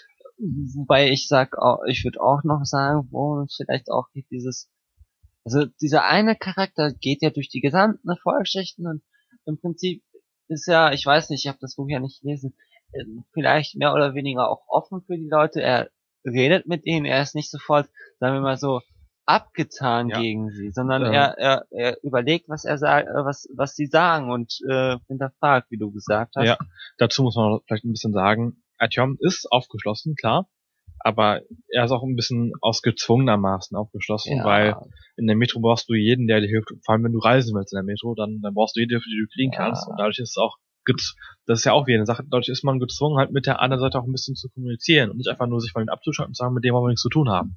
Ja, ja. Das macht ja auch wieder das Szenario aus. Also du hast schon recht und sorry für die Unterbrechung. Aber im Prinzip will der, will, im Prinzip will der äh, Autor vielleicht auch das auch ein bisschen näher bringen. Also diese Volksgruppen, die wirklich konsequent sagen, die anderen sind falsch, ja, mit dem brauchst du gar nicht zu reden, die sind, Ja. die sind dumm, dämlich, was auch immer, wie zum Beispiel Fas äh, Faschisten, Zeugen Jehovas, diese äh, Volk des großen Wurmes, die sind, die sind äh, eigentlich so welche Gruppen, wo man sagen würde, die sind total abwegig. Äh, aber er möchte, vielleicht möchte er eben dieses, dieses, äh, die Leute auch so rumführen, dass man immer dennoch, egal wie abwegig die Ideen sind, wie die Le Sachen sind, die Leute dennoch zu, zu Sprache lassen muss. Äh, zu sprechen. Jetzt habe ich den Dreh, äh, Wurm drin. Ein Drehwurm. ja, Drehwurm. Ähm, Ja, aber ich Ich weiß, was du, ich weiß, was du meinst. Ja, genau. Es ist sogar sehr interessant, weil da bringst du mich halt auf Gedanken. Mhm. Gerade zum Ende hin, dieses Ende, Ja. wo er zum ersten Mal merkt, ey, die wollen nur mit mir reden und mich nicht umbringen. ja, Das ist ja genau dasselbe. Dann haben die halt diese neue Stufe, denen die hätten alles bringen können, die hätten neue Erkenntnisse bringen können, die hätten denen helfen können, wieder auf die Beine zu kommen. Und bevor sie mit denen reden, sagen wir, nein, das sind Monster und wir wollen die umbringen. ja, Das ist ja auch, äh, habe ich mir auch als Trope aufgeschrieben, Humans are bastards. ja, Oder halt passender Trope, halt, was auch als Trope war, passt auch sehr zum Buch The Hunter. Und halt, any danger should be eliminated by any means necessary. Also, alles, was gefährlich sein könnte, muss sofort umgebracht werden, egal wie, egal warum. und, Und Hauptsache ist es tot. die, die, der Zweck heiligt die Mittel, so, Genau, ja. Und auf Deutsch mal. die Sache ist, es geht, nicht, So, es geht sogar nicht mal darum zu gucken, ist es überhaupt gefährlich? Nein, sobald es gefährlich aussieht, muss es getötet werden. Eben. Und genau das ist es ja. Auch die Faschisten, weil du sagst, die Faschisten kommen drin vor und äh, er hört sich die Faschisten nicht wirklich an, Ja. gar nicht eigentlich. Ich meine, ich komme noch darauf zurück, dass du trotzdem recht hast, also und die Zeugen Jehovas macht er von Anfang an einfach nur fertig, muss man dazu sagen. Er glaubt in kein Wort, was die reden und die werden jetzt nicht wirklich da in dem Buch ähm, wird dadurch jetzt nicht unbedingt klar, ey, du musst den Leuten zuhören, Ja. sondern er macht von Anfang an, ey, ihr labert nur Scheiße, so steht Ja. er vor denen. Aber genau das ist es ja. Durch diese Art, eben den Leuten nicht zuzuhören, hat er die eine Chance oder vielleicht sogar die letzte Chance auf Überleben der Menschheit einfach mal umgebracht. Genau, weil er nicht geredet hat. Und davor Ja. war es immer, hat ihm nicht geschadet, aber dadurch merkt man erst mal so rückwirkend, ey, wir haben vielleicht die ganze Zeit nur Scheiße gehandelt, die ganze Zeit über. Ja, genau. Das ist eben der, dieser, diese, ich habe das eher so daraus geschlossen, weil er eben diese, in, diese, diese geschlossenen Gesellschaften, nenne ich die mal, Mhm. äh, sehr hereingebracht haben. Ha- Also hat- vom Autor jetzt aus, ne? Ja, genau. Mhm. Da, da, da, da fand ich so interessant. Er hat jetzt nicht irgendwelche äh, Sachen wie zum Beispiel, man, man versucht einfach äh, so welche wirklich ernsthaften Gemeinschaften, weil du hast auch ein anderes Volk, dieses Denker- und äh, Militärvolk, das sind auch wiederum sehr konsequente Leute. Militär ein strikt von oben nach unten, Denker sind immer äh, sind, äh, erheben sich zu etwas höherem meist. Und ich habe da so die diese nicht dieses dieses dieser Gedanke, den wir vielleicht auch so selber haben vielleicht, dass wir eine Gemeinschaft bilden untergleichen und dass man sich nicht alle zusammenfindet, sondern dass eben Splittergruppen da sind, Mhm. rausgeschossen. Ja, das ist schon, also, das ist wirklich sehr, sehr spannend. Ja. Also, die Sache ist, ich würde gerade gerne beim Thema bleiben, weil es wirklich Ja, super spannend ja. ist, aber es wird irgendwann sehr weit reichen und ich glaube, ich glaube, das reicht das, jetzt. das wird sich irgendwann sehr, um sich selbst, es wird sich immer im Kreis drehen. eben. Aber man kriegt schon mal eine Idee, worum es da wirklich darum geht. Und ich würde auch raten, wir reden gerade ein bisschen darüber, wie man das alles deuten könnte. Es sind gerade mehr darum, ey, das ist Philosophie. Unsere Ja. Gespräche, unsere Aussage ist gerade mehr so die, die Bestätigung, dass es wirklich diesen Ansatz hat. Aber wir haben jetzt noch nicht drüber geredet, es selber zu deuten. Ja. Was natürlich auch daran liegt, dass ähm, nur ich das Buch kenne, er nicht. Ja. ähm, aber wir haben auch jetzt die Deutung reingebracht, alleine mit den Gesprächen, dass man Ja. mit Leuten reden soll, zuhören soll. Und das soll wirklich mal als Anstoß dienen für euch Zuhörer, falls ihr das Buch kennt oder vielleicht auch nicht. Tut mir leid für den Spoiler, aber es heißt Spoiler Alert, also bitte. wenn schon, denn schon.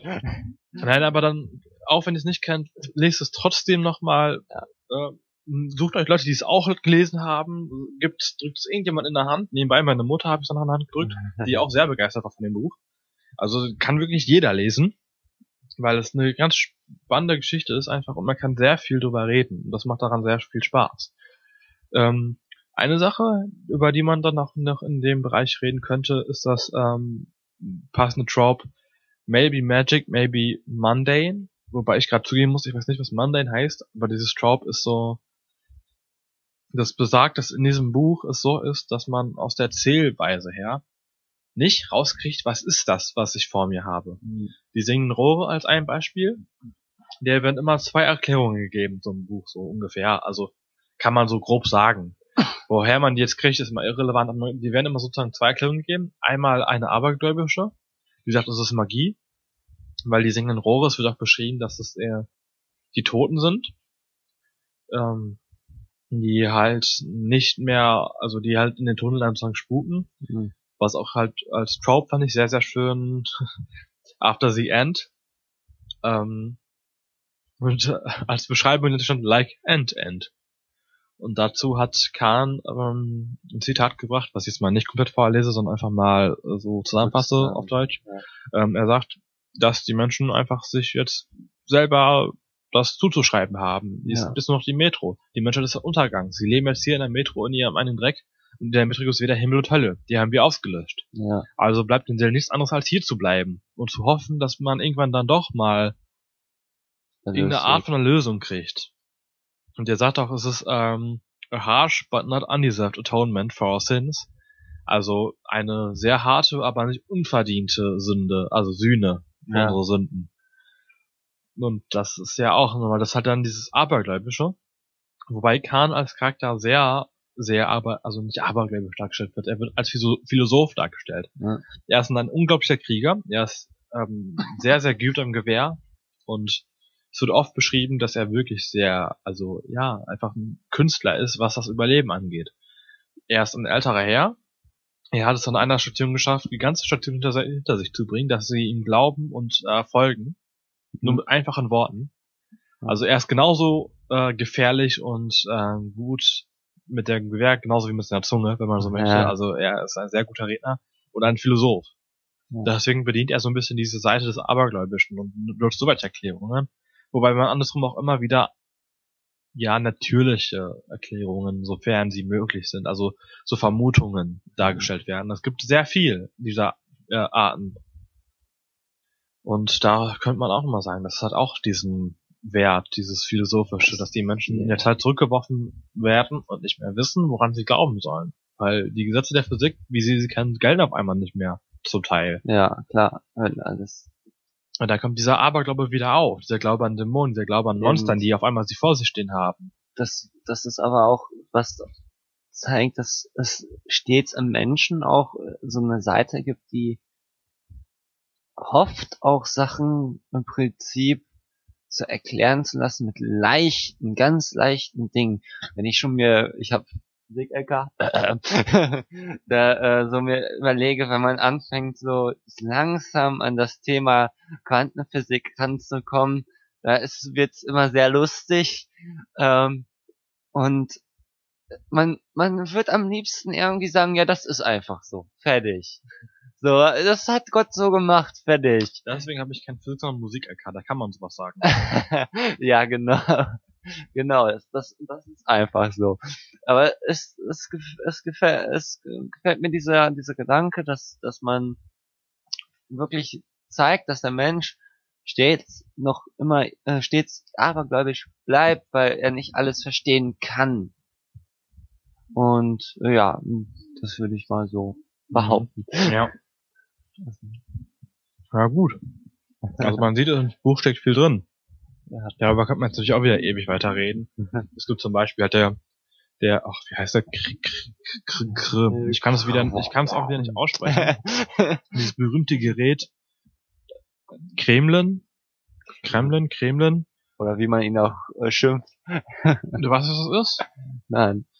Das ist ähm, ähm, ein, ein, ein, ein Vicky hilft. ja, also es ist halt ähm, Einmal spenden für Vicky hilft. Ge Gebäude, wenn man so will. Ja. Ich weiß selber, ich bin jetzt in, in Moskau nicht so bewandert, dass ich genau sagen kann, wofür das Kremlin genau da ist. Mhm. Aber es hat halt diesen Turm mit, ich glaube, drei Sternen. Mhm. Mich werden es alle Russen hassen. Es tut mir wirklich sehr leid. ähm, Aha, hate, hate, hate. hat halt, ähm, das sind, ah, ich glaube, ich kann mich wieder erinnern, das sind halt, ähm, Hm. Steinereien, Brücke, der, äh, von der, also Blick auf Moskau. Der Tu- Es tut mir leid. Also ich glaube, ich bin mir wieder, äh, es ist mir wieder eingefallen, das sind halt diese drei Türme, diese drei in. Moskau, die altgebauten, so orientalisch aussehenden, meiner Meinung nach. Ach so. Und die haben ja diese Sterne oben drauf. Ja. Diese zwei in der Seite, in Ja. der Mitte, weiter oben. Und die sind in dem Buch irgendwie ähm, laut Erklärungen von Melnick und Co. dass das die, der Hauptkern dieser magischen Sache.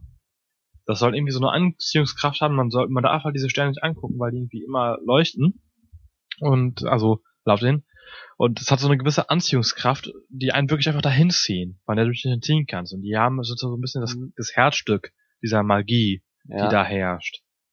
Ähm, und ich glaube, in der Station direkt unter dem Kreml treffen die auch auf irgend so ein formloses Monster, was so eine Art Flüssigkeit ist, was die einfach auch von Anfang an so verrückt macht, dass die einfach außer Gefecht gesetzt sind und umkippen. Hm. Und dann kommt diese Flüssigkeit langsam an, um einen halt zu verzehren.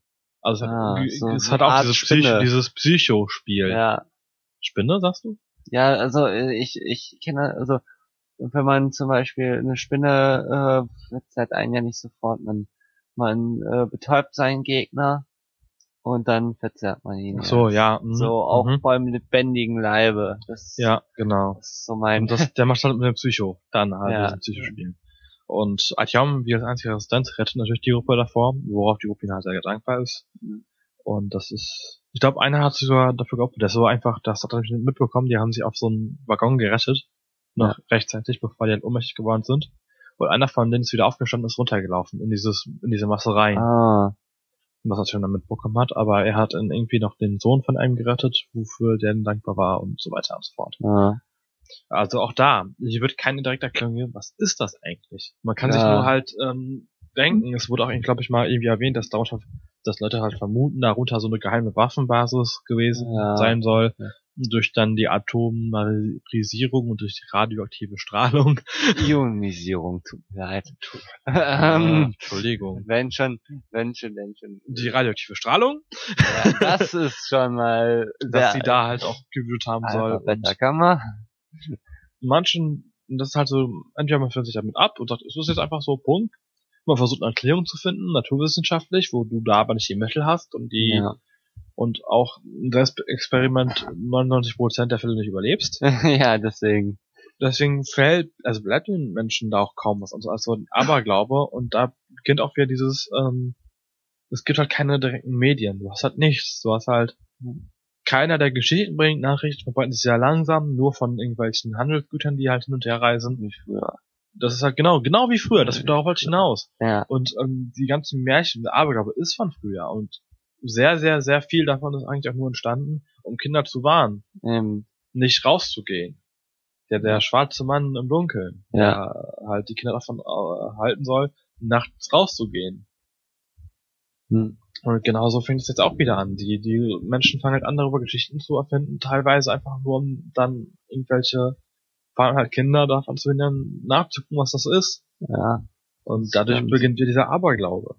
Was, was, äh, was ich interessant finde, ich, ich überlege gerade, wenn man, wenn man das wirklich so weiterspinnt, das wird, sagen wir mal, die Menschen überleben ganz lange und würden sich in der Metro wirklich einnisten komplett, dass die da irgendwie überlebensfähig wären.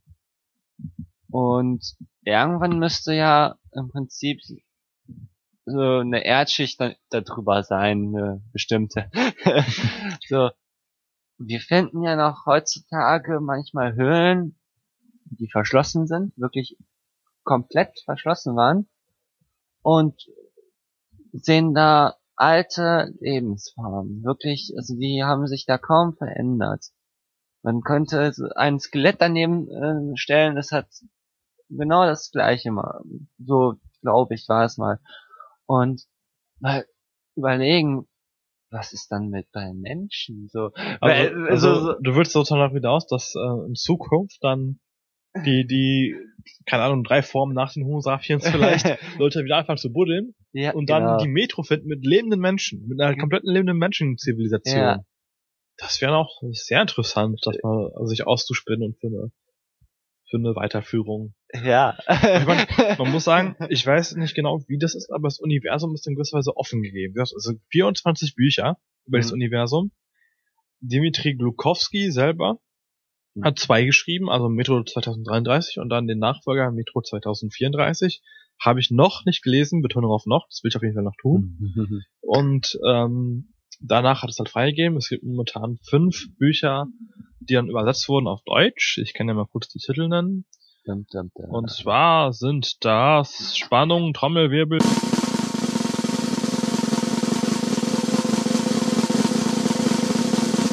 schlechter Trommelwirbel. ja, aber es reicht bestimmt. Wir, wir, werden, wir werden das vielleicht noch einspielen, vielleicht. Falls derjenige, der Schnitt macht, aufgepasst hat, werdet ihr einen vernünftigen Trommelwirbel gehört haben. Ja, genau.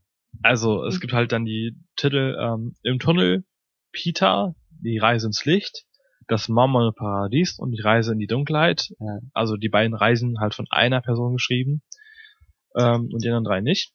Und ähm, interessant dabei zu erwähnen ist auch, dass von den 24 Büchern keins von den auf Deutsch übersetzten bis jetzt leider eins davon von einem englischen Autor ist, dann auch in England spielt, also wie die Metro und die Berlin in England mhm. Ähm, sich so verhalten.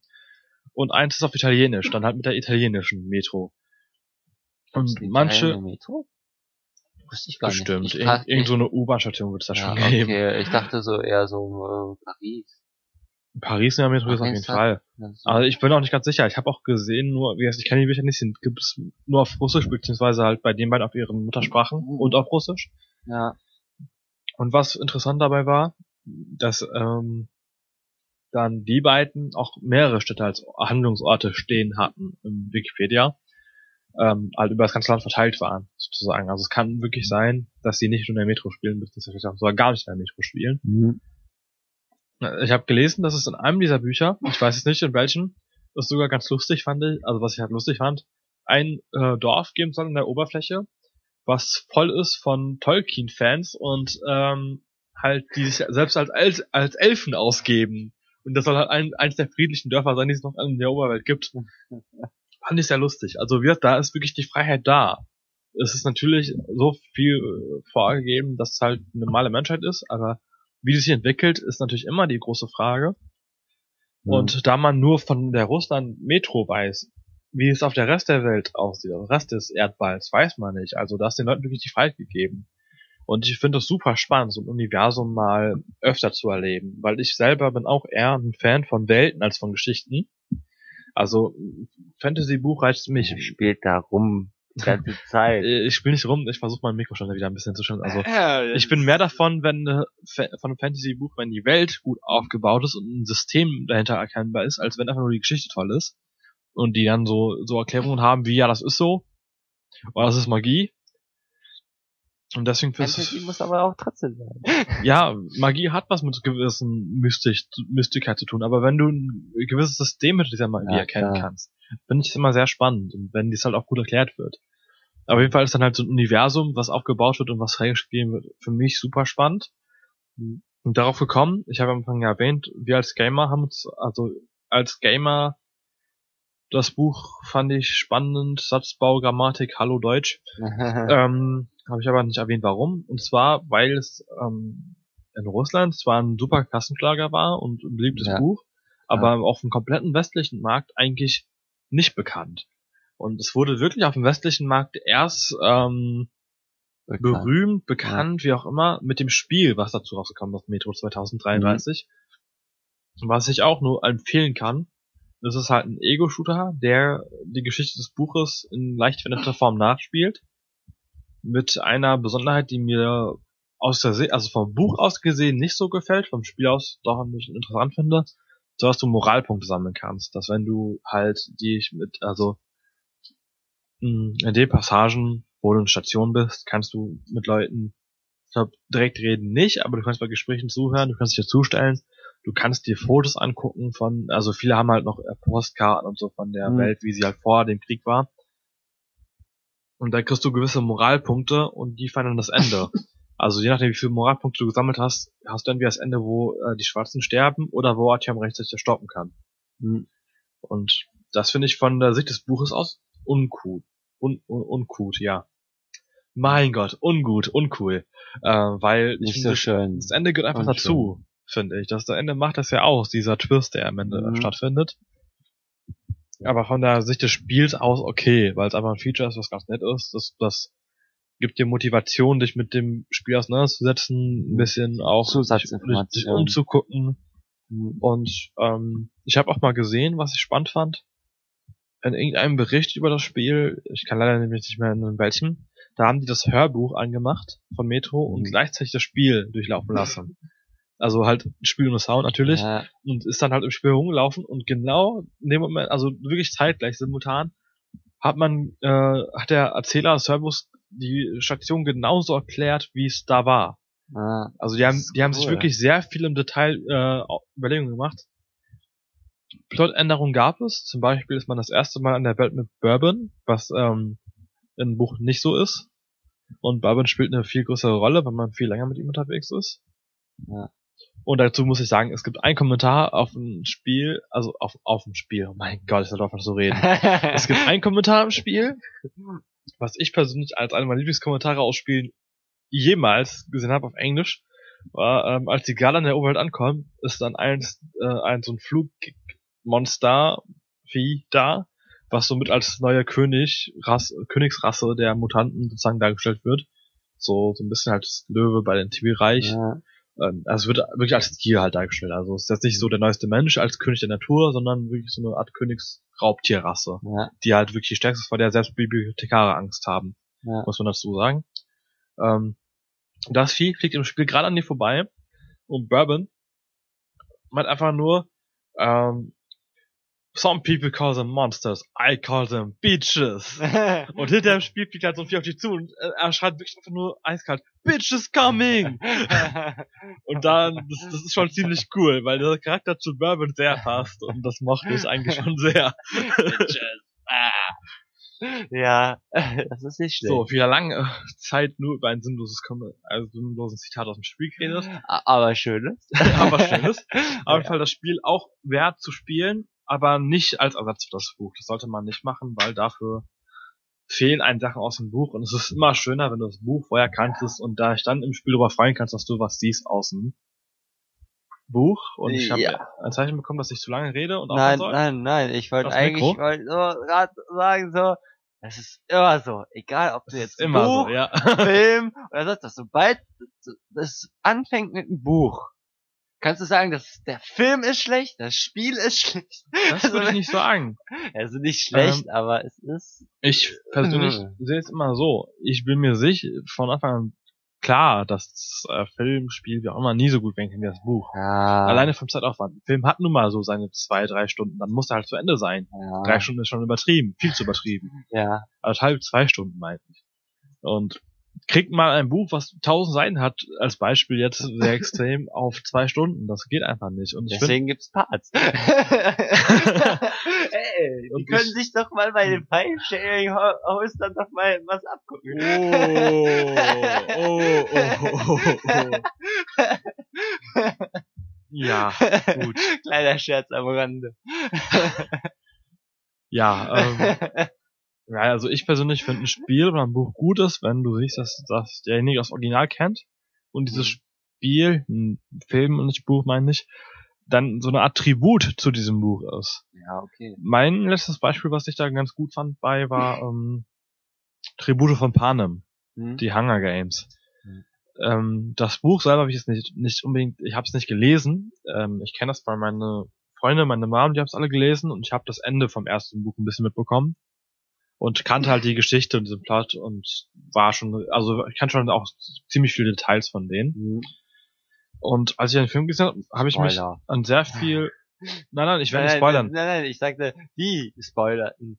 So. Ach so. Diese ja, ich, ich, Spoiler. ich habe es aber nicht vorgehabt zu lesen, also es ging schon. ähm, und äh, ja, in dem Film fand ich mich aber in sehr vielen Szenen, wo ich gedacht habe, okay, die haben jetzt es geschafft, die Emotionen einzufangen jedes Mal von der Szene. Mhm. Die haben zum Beispiel so gewisse Kampfszenen, die da waren, sehr kurz gemacht.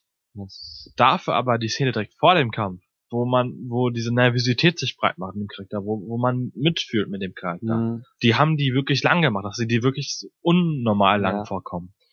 Und dadurch haben die halt diese Atmosphäre mehr eingefangen, als einfach nur einen Actionfilm draus zu machen. Ja. Und da hat man halt gemerkt, die haben, die kannten das Buch, die wollten nicht einfach nur Geld damit scheffeln, die haben wirklich wirklich gemacht, die haben einen Tribut dafür gemacht. Mhm. Es waren viele Sachen anders als im Buch, viele Sachen, die mir nicht so Tribut gefallen ist ein haben. bisschen Attribut. Zufügung. Nein, ich meine, Tribut wäre eine Zahlung.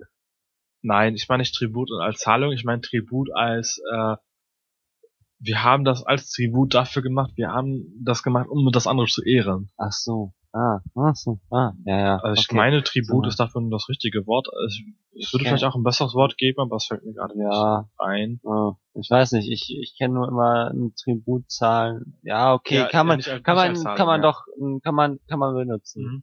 Mhm. Auf jeden Fall halt, das ist halt der, der Hammers gemacht, die, die kennen das Buch und die haben das Buch damit geehrt. So, das Ja, darauf jetzt ja. hinaus. Das ist jetzt als gutes Beispiel dafür, wo das auch ist, ist in Silent Hill, wo du selbst den originalen Soundtrack mit dabei hast und das einfach, wenn du siehst, dass der Film sich das Originalmedium zu Herzen genommen hat, ist es einfach meiner Meinung nach gut. Und das ist Ja. in Metro auch der Fall. Ich meine nur, wenn ich, wenn ich mir so angucke, zum Beispiel Harry Potter Filme, ich, ich bin jetzt, ich habe alle Harry Potter Bücher gelesen, weil am Ende wird's schwach. Ähm, äh, es ist einfach nur vom Film zu Film zu Film schlechter geworden. Sagen wir mal, das erste, das erste war immer so, das hat mich geflasht, dachten wir so, wow, ist gut geworden, so, und dann kann man es weitermachen, aber nee. Also man, die Sache ist, man ist sehr von den Filmemachern sehr enttäuscht, weil sie machen wirklich extrem nichts aus dem, was sie da haben. Wem, Ja, so bei, bei Harry Potter finde ich, ich habe die Bücher jetzt nicht gelesen, das kann ich nicht viel sagen, aber von Ja. dem Film her, die haben äh, die Geldquelle dann einfach gesehen. Die haben gesehen, Ja. Harry Potter wird noch geguckt, viel, ja, ja. weil es gibt genug, die die Filme kennen. Ich bin wieder viel zu weit weg vom Mikro, glaube ich. Ja. Hallo Leute, ich bin wieder laut geworden, tut mir leid für den, der es schneiden muss und am Ende abmischen muss. Ähm, ja, es ist einfach so, dass bei den Filmen, das ist Popcorn-Kino geworden. Es ist Ja. einfach ein Effekt, Feuer, Effekt, Feuerwerk, Special Effekt, Feuerwerk vor allem und Dazu fällt mir ein gutes Beispiel ein, hier, ähm, wie hieß das nochmal mit den blauen Menschen? Avatar. Avatar, genau. ja, das Avatar hat ja die komplette Story von Pocahontas geklaut. Ja, Eins zu eins. Ja, das ist so wie, äh, wie, Wobei Avatar, da bin ich ein Gegner von immer noch. Wie schweifen es war, also ich meine, die, die großen Abschweifungen haben wir jetzt auch abgehakt auf unserer To-Do-List. Nein, aber Avatar, ganz ehrlich, die werben damit, dass die, die sagen von Anfang, Story ist nicht so wichtig, wir haben hier die tolle Welt erschaffen, wo ein komplett neues Volk lebt. Da gibt's so dumme Viecher, die fliegen, indem sie sich im Kreis drehen. Welchen Sinn hat das bitte? Im Kreis. Ja, die, die haben so, so ein Propellerteil auf sich, aber nicht nur, nicht nur deren Propellerflügel dreht sich im Kreis, sondern die, die Viecher selber drehen sich dabei im Kreis. Das hat doch keinen Sinn auf irgendeiner Weise. Die Viecher müssen doch aussterben sofort. Weil sowas funktioniert einfach nicht. Die haben keinen Orientierungssinn, die können nicht gerade aussehen, die fliegen nur hoch. Und das, ja, nein, aber gut. aber mal, Ich meine, sagen, wir, sagen wir mal, die Effekte waren gut. Ja, das war effektmäßig gut, aber das war's dann auch. Leider. Aber das, das wollte ich eben so sagen, das ist genau das. Das ist so Effekt und das reicht. Und natürlich ist da auch die Story auch irgendwie wichtig, aber hm, Pocahontas. Nein, ich meine, ich meine Harry Potter. Ach so, Ja, ja. gerade. Aber es ist Aber- so, man verhunzelt das. Das kann man besser machen, meiner Meinung nach. Und wenn sie schon den letzten Teil in zwei Bände aufgeteilt haben, hätten sie da die anderen wohl auch nicht schlecht. ja da kommt ja die Geldfrage. Aber ähm, gut, ja, wieder zurück zu Metro. ja. Unsere Abschweifung schon, aber Metro haben sie es meiner Meinung nach ganz gut geregelt. Es gab Mhm. auch schon das zweite Spiel, Metro Last Light. Ja. Da ich aber ähm, das erste Spiel von Metro 2033 leichnamig noch nicht durch habe, werde ich mir Last Light erst danach gönnen, kann dazu also nicht viel sagen. Nicht aber spoilern. Auf der E3, wo es rauskam, hattest du relativ viele Preise eingesamt, soweit ich weiß. Mhm. Es scheint auch gar nicht mal so schlecht zu sein. Ah. Und also ich kann dieses Universum und dieses Buch wirklich nur ans Herz legen. Ich glaube, wir haben jetzt lange genug darüber gequatscht. Ja, wir haben alles so, so ein bisschen drin. Mhm wir haben gesagt, worum es geht, wir haben gesagt, worum es wirklich geht, wir haben ja, viel Anregungen gegeben zum drüber nachdenken. Stimmt. Ich hoffe, ihr tut es auch, also sehr schön. Ich entschuldige mich nochmal dafür, wenn es nicht so die ganz gewohnte Qualität ist, wie es von den originalen Spoiler-Machern. Ja. Falls ihr die nochmal hören wollt, schaut ja. beim Podwichtel nach, welchen Podcast die bekommen haben. Und das werde ich auf jeden Fall auch tun, weil ich finde diese beiden auch wirklich, also hier dabei nochmal ein sehr, sehr großes Lob und Dank an Spoiler Alert ihr seid wirklich einer meiner Lieblingspodcasts geworden. und ich bin sehr, ich fühle mich schon irgendwo geehrt, das machen zu dürfen, auch wenn ich am Anfang Angst hatte, weil ich mir wusste, wir kriegen die Qualität nicht so hin, nee. wie die es schaffen. Ich hoffe, es hat euch ausgereicht, so wie wir es gemacht haben. Ja. Ich hoffe, man konnte sich das anhören. Ich hoffe, es hat sich auch noch jemand angehört bis zum Ende, dass er das hier noch hören kann. Ja, bitte, bitte. Wenn ja, also für die, die es noch hören, bedanke Applaus. ich mich, bedanke ich mich sehr. Wieder Applaus, Applaus. Ich hoffe, ich konnte irgendwie einen Eindruck machen mit dem Buch. Ähm, ich hoffe, es hat euch gefallen und bis zur nächsten Folge mit Spoiler Alert, die dann wieder stattfindet mit Stefan und wahrscheinlich auch Daniel. und wir verabschieden uns dann. Ja, genau. Tschüss Schön. und hoffentlich schaut ihr auch mal bei Metagamer vorbei. Ja, vielleicht.